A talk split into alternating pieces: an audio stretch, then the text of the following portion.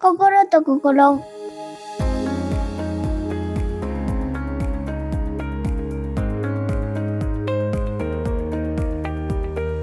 皆さんこんにちは。心と心第16回です。心と心は心に聞くことをテーマにしている映像音声クリエイター君と心に響くヨガをテーマにしているヨガ講師みゆきの2人が毎回テーマを決めて心の動きに意識を向けて話をするラジオ番組です。頑張らない無理しないことを大切に新月と満月のタイミングで番組を配信していますリスナーさんのモヤモヤした気持ちが少しでも軽くなると嬉しいですえーみゆき先生よろしくお願いしますよろしくお願いします。こんにちは。はい、こんにちは。ここんにちはだと思います、送る人が。4月に入って、まあ、だんだん暖かくなってきたと思うんですけども、あのー、みゆき先生、お子さんいらっしゃるじゃないですか。はい。まあ、学校に入って。で、うんうんやっぱりこう学校っていうと、どうしてもこうお勉強、うん学科、科目、いろいろあると思うんですけど、うんあのー、みゆき先生、学生時代に好きだった科目ってあります？何が好きでした？私はね、国語。国語が好きだった。パッと出てきましたね。うん。パッと出てきたそれは、うん、な、なんでかうな、ん、いつぐらいからとか？えー、それは覚えてない。なんかね、小学校1、2年生の時には、なんかこう、法室とかを習ってて、すごいこう、そう、字を書くっていう、あ書くっていうことが、まあ、一番こう、すごく楽しいなって思ってたのと、う。はい。国語と算数、まあ、極端にね、こう、なんかこう、内容がね、違う、この2種類を出した時に、算数の時のテンションと、国語の時の自分の心のテンションが、はい。全然明らかに違うっていうのに気づいたのが、が。いくつだろう、まあ、低学年ではあったけど2年生とかあー3年生ぐらいかな。あでもなんか低学年であればあるほどなんかそれって本能に近いのかなっていうイメージがあるんですよ。ね、だから。数学はなんか受け付けなかったけどこ国語はなんかハマったみたいななんかそんな感じなんですかね。ハマったかも。そう。え読み書きとか、そうそう、もだし、いろいろね国語って言ってもいろいろあるかなって思ってうん。読み書き、ああじゃあ本とかも結構読んでた感じとか？本、まあ、小さい頃は読んでたのかも。ただうんあの漫画に一時はい期こうハマって、ん。その文字を読むのは私そんなに早くない。うん。でから本を私の妹とか漫画とかも読むんだけど本の一冊にかかる時間とかもうん。結構ゆっくりしっかりこう理解しながら読むタイプだから漫画一冊も結構時間かけて読む人なんだけど、だから本読んでたかもね。あんまり覚えてないけど。うん。え 国語の方が、うん、好きだったかも。えキンさんは？キンさん算数でしょ？あ、まあ、国語と算数ってこと勝手に。ちょっとちょっと二択 僕ら僕の中で二択ではない。ないか。二択じゃないか。そうだよね。いや、二択じゃないわ。あそうそうだねあでもなんかちょちょっとなんかが僕今科目っていう言い方をしたのであの本当にいろいろあると思うんですよね。あの小学校の時のあ例えば何？あ、まあ、いわゆるあの国語算数理科社会あと英語ですかね、うんいわいわゆるこう5科目うんうん。以外にもあるじゃないですか。うんうん。あ例えば図工とか美術とか体育とかね。そうそうそうそう、うんうんうんあとは道徳とかあとなんか小学校とかだと、なんか僕が小学校の時はなんかクラブ活動みたいなのもそのじ授業時間内にあったね。今どうかわかんないですけど、うなんか僕はなんかそういうメインの5科目以外の科目が結構好きだったなって思っていて、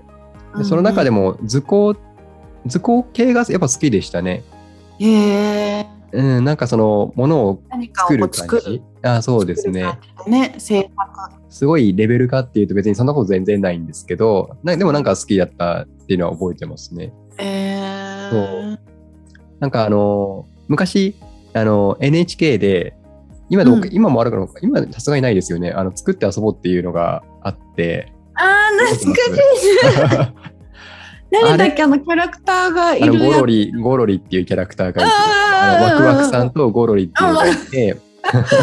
ワクワクさんがめちゃくちゃ声が高い感じの人じゃない？そうそうそうそう。なんか眼鏡かけてて。あそうそう、うん。なんかそのゴロリがなんか言ってくることに対して。手むくじゃらでこうなんかぬいぐるみだよね。だから手袋じゃではなかった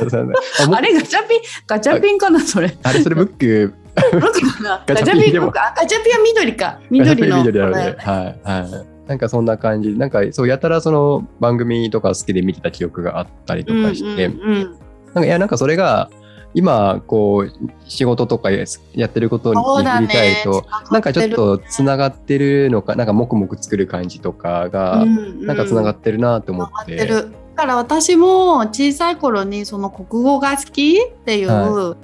ところは、今このヨガのお仕事としてやってる立場としては、言葉を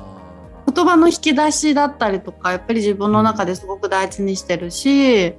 なんか本を読んでてもその本の中にすごい材料として言葉の表現の材料がたくさんあったりするし、なんか言われてみたら小さい時にもう気づいてうん自分で選び取ってたのかもしれないよね。なんかそういうのちょっと聞いて面白いなって思いま面した。白いね。うん本当だね。はあもっぱら体育は大好きだったけど。い。体育はまあね好きな人多いですよね。体育。うんうちの息子も、はい今日は体育があるって言ってすごいなんかちょっとテンション高くなってる体育の授業がある日は。は。はい。ありがとうございます。はい。ということでですね、ちょっと今回のテーマですね、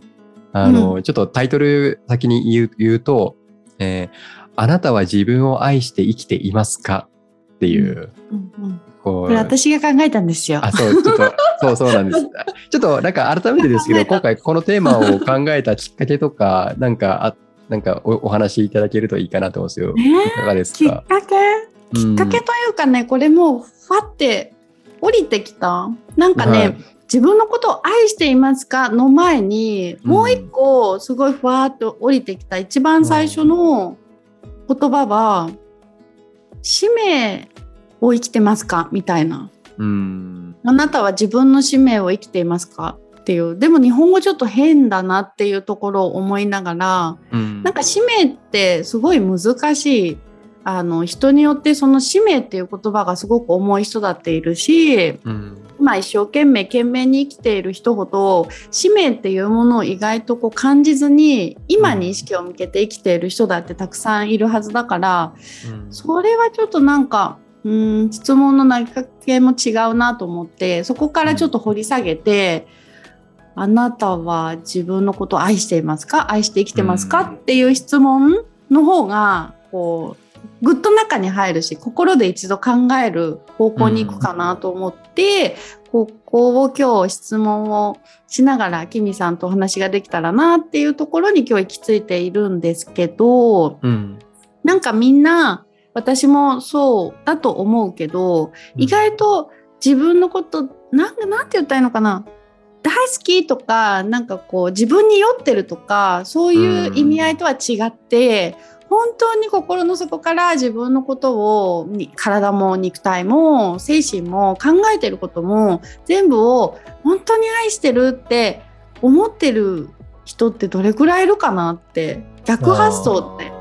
うん考えてできれば自分も自分の今ここにいる自分自身に対してうん。愛してるよってこう言えるような生き方をしていきたいってすごく思うしみんなはそこに対してこう考えたことがあるのかなっていうその問いかけを投げたことで投げたりすると、キミさんもそうなんだけどうん自分のことを本当にこう愛しながら生きてますかっていううん質問をみんなにしてみたいなと思って。そうですね。なんかこれすごく今回いい質問だなって思ったんですよ。まあ、いい問いかけ、やっぱりその、うん。今みゆき先生も言われたみたいに問いかけられないと普段考えなかったりするのでだ。からまずまず今回あのリスナーのねこれ聞いていただく皆さんにも、あのぜひこのあなたはあの自分を愛愛して生きていますかっていうところちょっと自問自答してもらいたいなって思いつつだってさその答えってきっとその人の中にしか生まれてこない、まあ、このラジオを聞いてくれる人は最低20年ぐらいはこの地球に生まれて、自分っていう時間を過ごしてるはずだからなんだろうな。自分自身をどれだけ愛してあげられてるかなって一回立ち止まり感じて、見るのってすごくそこから生きていく感覚が少しプラスの方向になっていくような気がするので、うん、反対になるとやっぱ雑になるよねきっと自分の扱い方が。あそうですね、まあ、ちょっと今回このテーマ出た時に、うん、まず僕自分の話もしたしないといけないかなってちょっと思っていて、うん、自分を愛して生きていますかって言った時にその常にではないかなってちょっと思うところがあって。うんやっぱりこうもちろんこの言葉ってすごく刺さりますし、あの、自分を愛して生きることの大切さって頭では理解するんですけど、やっぱりこう自分がこう調子いい時とか、ご機嫌な時とかは、いろんなことに対して前向きに考えられる、まあ、まあ、自分を愛せていると思うんですよ。でもやっぱりこう何かあった時に自分に対する愛するっていう気持ちが揺らぐ時がやっぱりあって、で今はそこも意識そのそういう自分もいるっていうことを意識しながらまだ修行中というか練習中というか実践中みたいな感じなんですけど、うん、特になんか10代20代の時とかはなんか自分で自分のことを切り離していた時期とかもあったりしたので、なんかその何て言うんですかね、まあ、ちょっといろんなこともあったりした時になんかこれを感じてる自分を切り離せばいいんだって思ってなんかその無感情を理想になっていた時期が、うん、無感情、無感覚みたいな何も感じなければ何もその辛くないしみたいななんかそういう時期もあったりとかしたのでそれでその生活を続けていった時にやっぱ落ちるところまで落ちるんですよね。で、うん、落ちるところまで落ちた時になんかでも、やっぱそこからまたこう、ぐわんとこう、戻ってきたというか、うん、うん、うん。なんかこう、ヨガとか、まあ、いろんな考え方で、陰陽の考え方があるじゃないですか。うん、表もあれば裏もあってとか、うん、なんかまあその、陰の自分を切り離して落ちるところに落ちてったら、それがこう反転して、ちょっとだんだんと陽に向かっていき、でもじゃあそれがずっと陽のところに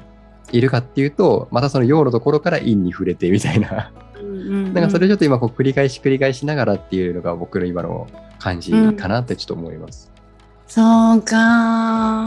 まあ、キミさんもね、しんどい時、はい、今この過去の経験というか話の中で、うん、その自分を感じないようにしてたっていうのも、うん、角度を変えてみたらまあ感じないもう無感傷というかもう無感覚というかそういう状態で自分をこうオブラートに包むことで自分の愛っていうのをきっと守ってたと思うんだよ。これ以上壊されないように。周りの影響を受けないように。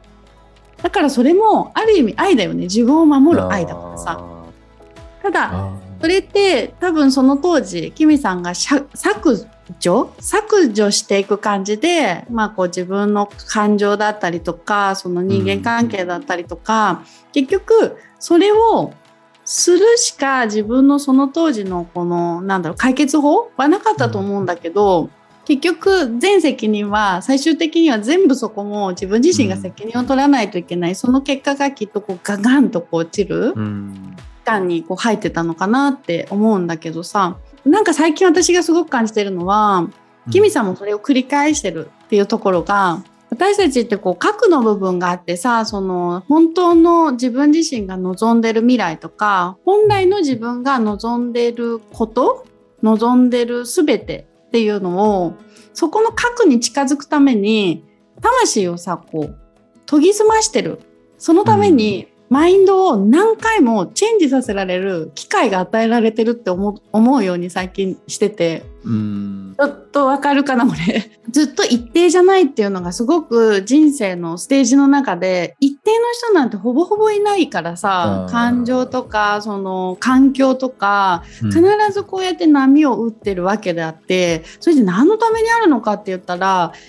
本当の自分自身にこう気づくためだったりとか自分が本当にこうなりたいとか、うん、こういうふうにしていきたいとかこういう生き方に変えたいとかいう人はそれなりに大きなものがサイクルの中であるはずだしその度にこう考えさせられるじゃん。いろんなことを感じるじゃん。うん、そこでまた魂を磨かれてるいいきっかけなんだって思うと、うん、なんとなく踏ん張れるし、うん、そこで感じなきゃいけないのが一番愛なのかなっていう。ところに最近気づき始めたわけですよ。私で言ったらすごいこの1ヶ月ぐらいねもうこのラジオを聴いている方でも知っている方いるんですけど、うん、本当にちょっとこう体の調子があまり良くなくてもともと持って生まれた骨格の中から発生してる調子の悪い状態体肉体がこうあんまり整っていない整ってないっていう言葉が合ってるかわからないけれど、痛みを感じてる期間が、まあ、1ヶ月ぐらいこう長く長い期間あるんだけれど、それって道中にいる時はやっぱきつい。自分の好きなことできないしもうましてや自分にすごい鞭を打って言葉かけもヨガを伝えてる人なのにこんなに体が痛くていいのかみたいな、あえてそんな強い言葉を気が付いたらかけちゃったりとかしてその中で無理して動いてでもっと痛くなるみたいな。すごい悪循環のスパイラルに引っ張られてる。今はそうはないけど。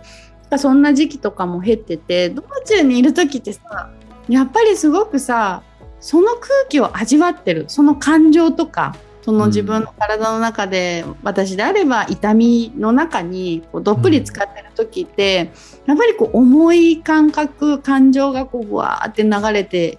いてさ、うん、そこからちょっと抜けた時にあこの痛みも自分のために自分をもっと自愛しなさいっていうメッセージなんだなって気づき始めたら痛みとどうやってうまく付き合おうかな、うん、そしてこう目の前に来る生徒さんたちにこの痛みを共有することによって自分が痛いことを感じることで多分何かしらまた伝えられることが多くなっていくわけだから結果みんなにも愛が分けられて自分自身をまず自愛しなさいっていうメッセージが含まれているなっていうことに気づいたら、うん、あやっぱりそこも愛じゃんみたいな 感じなんだよね。愛ってすごいこう簡単に表現するけど、うん、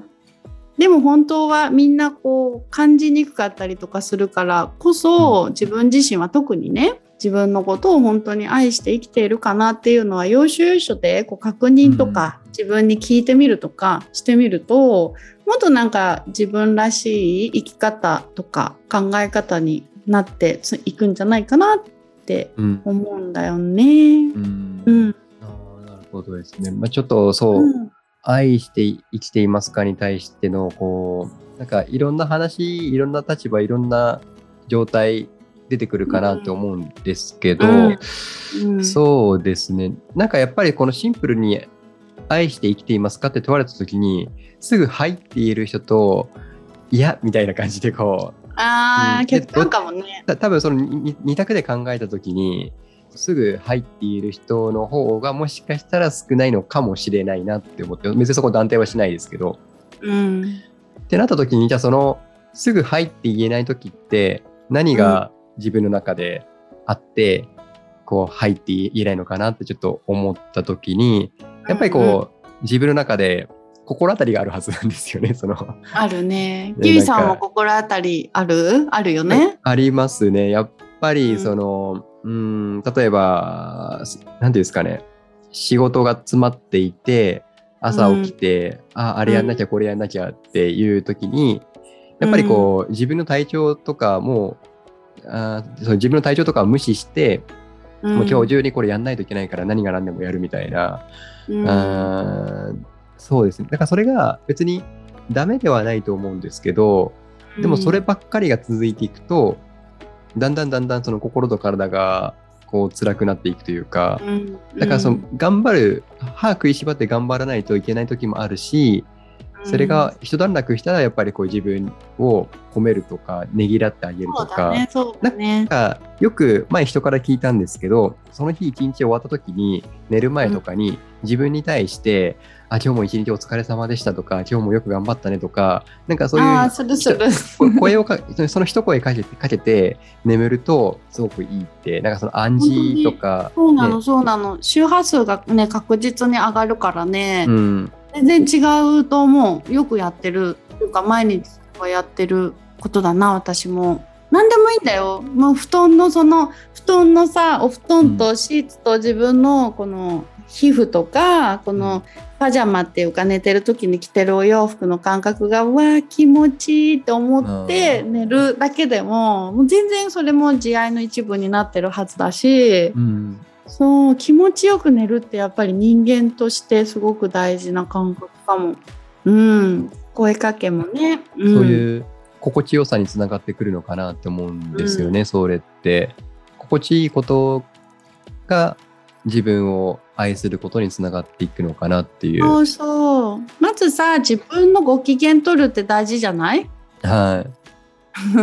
思います。そう自分の危険を取るっていう、うん、こう詰めてさこうキミさんもこうガーってお仕事をこの一本でバーってやっていくっていうのはきっともう性格的なものとか、うん、そうすることで自分もやってるっていうことを自分自身が認められたりとかするはずだからそれをやめろとは言ってないっていうかさそこが慈愛につながるかって言ったらまたちょっとかけ離れてしまうかもしれないし合間でなんかこう好きな食べ物を食べるとかなんかね何でもいいと思うんだけどねもうちょっとここまで頑張ったねよく頑張ったねみたいなちょっと一回休憩しようみたいなねなんか当たり前ではあるんだけどねそれが自然とできている人すらも自分のことを愛して生きていますかっていう質問に対してグッて刺さってやっぱ考えさせられると思う一回。うんからね今日はこういうテーマにしたんですけどね。ちょっとまたあのいろんな角度でお話、ね、うん、せっかくだからちょっとしていきたいなと思うんですけど、うんうん、あの、やっぱり僕たちヨガもやってるじゃないですか。ヨガに絡めた時に、あの、自分を愛するためのヨガってなると、どんなことができるのかなってちょっとヨガ的なアプローチで思った時に。これがどこまでの理解が、まあ、伝わるかちょっとわからないけど、まあ、体ももちろん大事でしょ。この私たちがこの世で生きていくこの地球にこう降り立った時点でこの体がないと生きてはいけないから、うん、だからやっぱり体を大事にするっていうのももちろんね愛があるものだし、うん、ただそこばっかりになってしまうと自分の内側の愛に意識が向いてるかって言ったら少しまた違うだろうし。うんうん、内と外のバランスをしっかりと整えていく。こう一緒にこうリンクさせていくっていうつなげていくっていうのはその人自体がその時間を通して自分自身に意識を向けて愛を感じるっていうことにつながるから、うん、そうだな私のヨガが一番いいかなと思いますけどね。ちょっと笑うところ今。笑いました いやあのでもあの本当に今言われたこと分かるんですよ。そのミク先生のヨガがっていうのはあのやっぱりこの冒頭番組の冒頭でもあの心に響くヨガをテーマにしているってちょっと言ってるじゃないですか。うんうん、それってなんか本当にこうこの自分を愛することにも通ずるテーマなのかなって思っていて。であの僕自身も生徒としてみゆき先生のヨガ何遍も受けて、受ける中で、うん、やっぱりみゆき先生のヨガのクラスって心地いいんですよね。なんか、嬉しい、ありがとう。そう、あれなんか、リストラティブヨガとかそのそもそもリラックスできるクラスもですし、うん、まだ普通の太陽礼拝とか、うん、なんかそういういろいろヨガの動きをした後に、まあ、60分のクラスを終えた後に最後やるシャバーサナ、シカバレのポーズで、うん、で、それから終わって、じゃあまた日常にってなった時のそのリラックスした感じとか感覚とかっていうのが、多分それって僕だけじゃなくて、あの、今もみゆき先生のクラスを、あの、受けて、受けられている生徒さんたちも同じことを考えてると思うんですけど、その時になんか、みゆき先生が目の前に、まあ、あえてちょっとこういう言い方しますけど、なんか自分を愛せていない状態の生徒さんが来た時に、どんな感じのヨガを提供されますか、何を意識されますか？面白いね。うん。やっぱりね私が大事にしてるのは心に響くってことはさ心の動きって見えないでしょ？つかめないし、うん、その人自身でも操作ができなかったりするのに赤の他人がその完全に操作っていうのはそれはできないからさ、うん、ただ、えーと心に響くヨガっていうのをすごい私は大事にしてるってことはもう見えないものを感じるようにまず努めていて、うん、からこのねなんだろうな誰っていうわけじゃないけど調子がいい時と調子が悪い時心が元気な時っていうのは全身に流れてるねこう気っていうのが結構スムーズに流れてるんだ。でも、うん、心に何か詰まりがあったり引っかかりだったりとかかりだったりなんかこう抱えてたりする時って少しゆっくりになったりとかもしくは、どこか体の点の部分が痛かったりとかそういうのが結構症状というか表に出てきやすくってだからそういう方がもし私の前に来られたらやっぱり心を軸にしてまずそこの調整そこから流してあげることを最優先にして見えないものの調整からかけて肉体の方に移るかな。逆ももちろんできるの。人によってやっぱり体をちょっと動かすことで、はい、体の流れてるものがスムーズに動いたら心の風通し流れも整ったりする方もいるし、うん、それはねもう目の前の人の感覚なんだよな。うん、じゃあその今のその目の前の人の、まあ、個人個人で当然違いはあると思うので、その生徒さん一人一人を見た時に例えばかける言葉だったりとかあとそのヨガの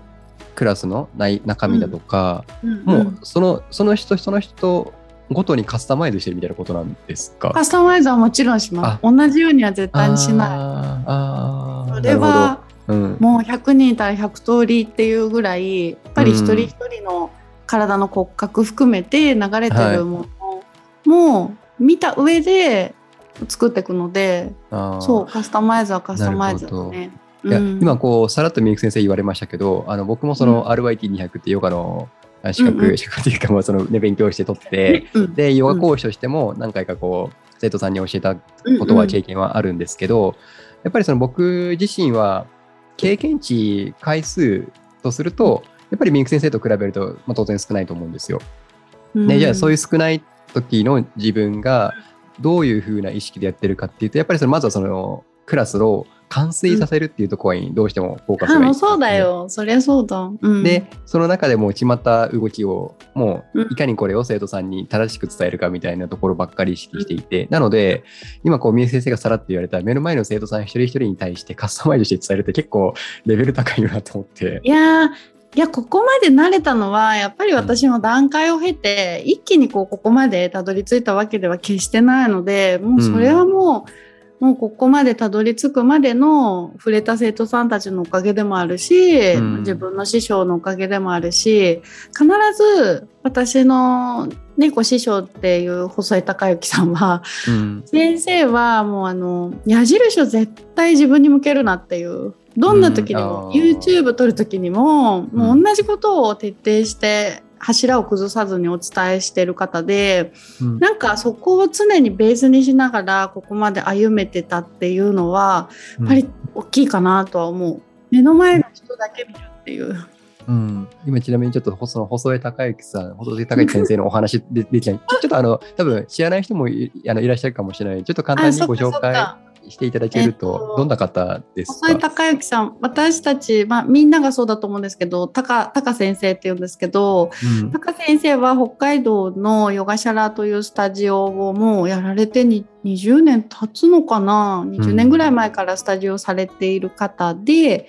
うん、で、まあ、オーナーなんですけど、うん、もう今 YouTube ですごく活躍されてて、うん、このご時世なのでオンラインでそのキミさんも習得した RYT200 の講座を開設してたりとかしてて、うん、えっ、と6月はね東京でワークショップするみたい。すごい行きたいなと思ったんだけどね。タカさんに会いたいみたいな。是非皆さんあの細江隆之細江だけでも一番もう最初にヒットして、うん、YouTube とかもあのたくさんヨガの哲学とかまたヨガの大切な部分をお伝えしている方なので、うん、ぜひぜひよかったら見られてください。本当にね、はい、面白い。男性の先生ですけど。面白いですよね。めちゃくちゃ。僕見たことあります話すのがすごい上手だよね。もう、うん、あそこをやっぱりこう上に持って見てるので、うん、まあ、叶わないんだよなあの話上手っていうか、伝わる分かりやすくそのヨガの難しい哲学を本当に噛み砕いてお伝えしてるのが、うん、すごいなと思ってうんうんそうですね。ちょっとぜひぜひ見てもらいたいですね。ね、本当本当みんなに聞いてほしいよね。あそうですね。で、あとそう、これが配信されるのが5月の1日配信なの1で、日なんだ。1日がえっ、と新月。新月ですね。で、そのさっき言ってた、あの高先生のあのイベントももうまだ間に合うと思うので、ちょっともしかしたらぜひチェック6されて月のね中旬だったよ。んいいなと思って。私はその日にうんね、今マヤ歴っていうマヤの暦の勉強してるんですけど、うんその日が試験の日なんですよ。だからうんどう考えても無理だなと思って。あなるほど、それはちょっと無理ですね。あちなみにちょっと僕うんうん行きます。でもえ申し込んだの？その日にもうあの、うん申し込みしました。えー、いいな高先生の講座行ってくるので、もし、あのこのー。すごいね。ポッドキャスト聞いてるや方いれば、あのもしかしたらあのお会いできるかももしれないですねっていう。そう高先生だけではなく、キミさんにも会えるワークショップなので。まあ、でも僕は、僕は僕はもう本当にこっそりただ一般参加として、はい。いやなので、ーもうぜひねもうね参加するんだったらちょっとはいきっかけとして、あの鹿児島のみゆきあ私タカさんはみゆちゃんって呼ぶか、北海道時代は私みゆちゃんなので。あ、そうなんですね。じゃあちょっと、みゆちゃんなので、はい。みゆちゃんと一緒にパンクをやっているっていう。あの、はい。まあちょっと名前を出したらちょっと話できるかもしれない、まあ。話せるタイミング。グがあったらね、まあちょっとあのくまあ、なななんせ大人気のね、あのチャンネルなので。で、しかも東京で開催だから人も相当集まると思うので、多いかもちょっと、うん。はい、まあ、あの、個別にお話しできる時間がどこまであるかわかんないですけど、もしあれば、うんうんうん。はい。ねそれも、やっはい、ぱりね生高さんいいですよ。ちょっと、はい。面白いからね。本当に面白いの。なんだろうな。そう、えちなみにどどんな感じで面白いって、なんか、なんだろう。多分に人間的魅力があるってことなんですよね、きっと。あ。る。うん。ある。どんなところですか？うーんヨガをもうこれはもうずっと昔からもう日中もうよタカさんに出会った頃から感じてることは、うん。あこの人は本当にヨガを伝えるためにこの地球にこの今の時代にうん。生まれてきた人だなって思う人。うん。ですごくお家でもずっとヨガのこと考えてるんだって、奥さんとかの話でも、うんずっとヨガのことヨガの本を読んでたりとか、まあ、瞑想してたりとかもうずっとヨガのことをうんやってる人みたいで。なんか私もすごくそれは憧れるし、うん。もう常にヨガヨガまみれになってる状態でもそれがどうしてもこう無理無理というかできない時間帯があったりとかしてるのも事実だし、あ本当にヨガを分かりやすく伝えるためにこの世に降り立ってる人って思うと、うん。なのに難しい話し方はしない。本当に相手に伝わるように投げかけるようにしっかりと会話をしながら、あのワークショップとか授業とかされるから、一体感がすごい。それは絶対もう行ったら感じられると思う。えー。一人でさずっと喋って講義してるとか一人でずっと話し続けてとか、そういうことは絶対にしない人なの昔から。そこにいる生徒さんだったりとか見る人、くあの見聞きする人のことを考えて、そうえそこを常に考えながらそうお話しされたりするから、じゃあまあ今日の今回のテーマに戻ってくるとその高先生は自分を愛されて生きてる方っていうことなんですかね。あ自分めちゃめちゃ好きだろうね。うん。どんどんどんどんそれを確立してる方の代表な感じがする。なんかねタカさんを見て思うのはすごく人に愛される人だから愛される人ってあの、まあ、いろんなタイプの人はいると思うけどこれ絶対ではないと思うけどすごうく愛される人って自分にもしっかり愛持ってるはずだし、愛されるだけの権利がある人っていうのは自分のこともしっかり自愛してるような気がする。うんうん、なんか本当にそう今お話聞いてその通りだなって思うんです思います。あのよくあるますよね、ちょちょっとこれチチープな表現すぎて言うの恥ずかしいんですけどなんかよく歌の歌詞とかで自分すら愛せないで人は愛せないとかってなんかよくいろんなところで聞くじゃないあーなんかそんなそんなテイストなこと。うん。うんうんうん。でもなんかそれって本当にしあのもう当たり前すぎてちょっと恥ずかしいぐらいなんですけどでもその通りだなって思うんですよね。本当それが意外とみんなできていなかったりするから、うん。自分のことを度外視にして他人を愛したりとかそのなんだろう周りに愛を先に送っちゃう？うん。じゃなくてまず自分のことを愛する順番をちょっと反対にしてあげた方が、うん。あなたは自分のことを愛して生きてますかっていう質問に結構早い段階で「はい」って答えられるような気がする。うん。そうですね。あとはなんかその、そうやって高先生みたいに、なんかその自分を愛せて生きている方とかの生き方に触れるっていうのも一個かなってちょっと思って、うんなんかそうだね。なんかそういう人たちが身近にいると、あ、こういう生き方できるんだっていうふうに、うんなんかそこ当にそれはを見て、見て、そういう人たちを真似するとか、なんか、まあ、すぐにできなく、同じことができなかったとしても、うん。なんかそれに触れ続ける中で、だんだん自分の意識も変わってくるのかなと思うので、もちろんもちろん。うん、しかも同じ空間でその人の波長を感じるだけでうん全然私たちってあげてもらえるし、はい。あのそこに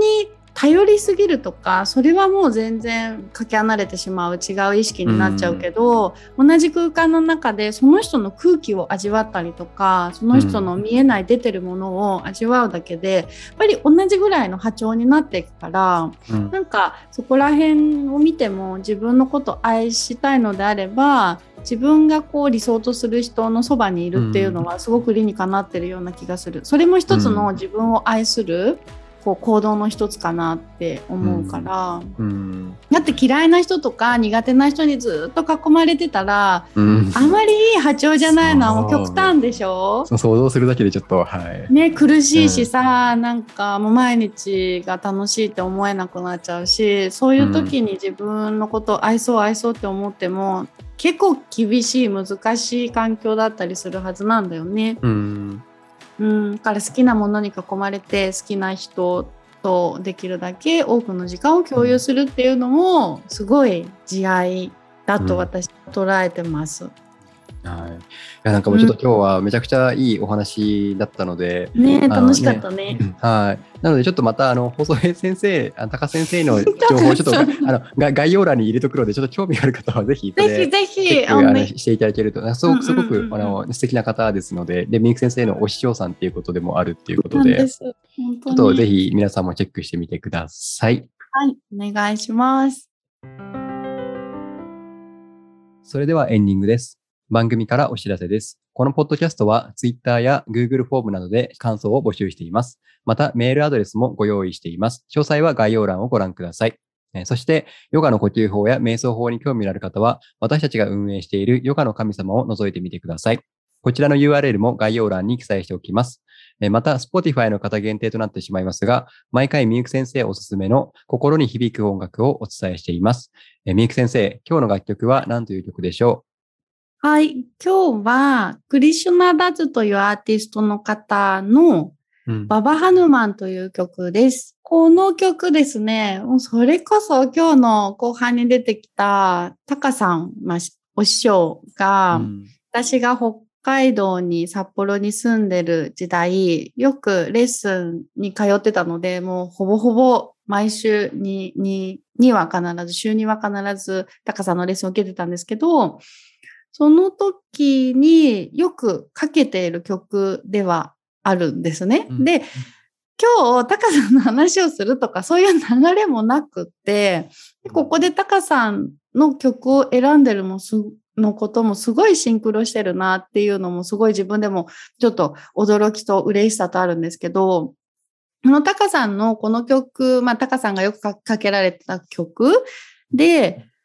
あの、レッスンしてるとき、体をこう動かしてるときに、すごいね、気持ちいいんですよ。うんなんかもうその感覚も同時にこの曲を聴くと思い出の一つとしてわーっと体でも心でも感じられるので今日はそれを皆さんにシェアできたらなと思ってこの曲を選んでます。ぜひ聴いてみてください。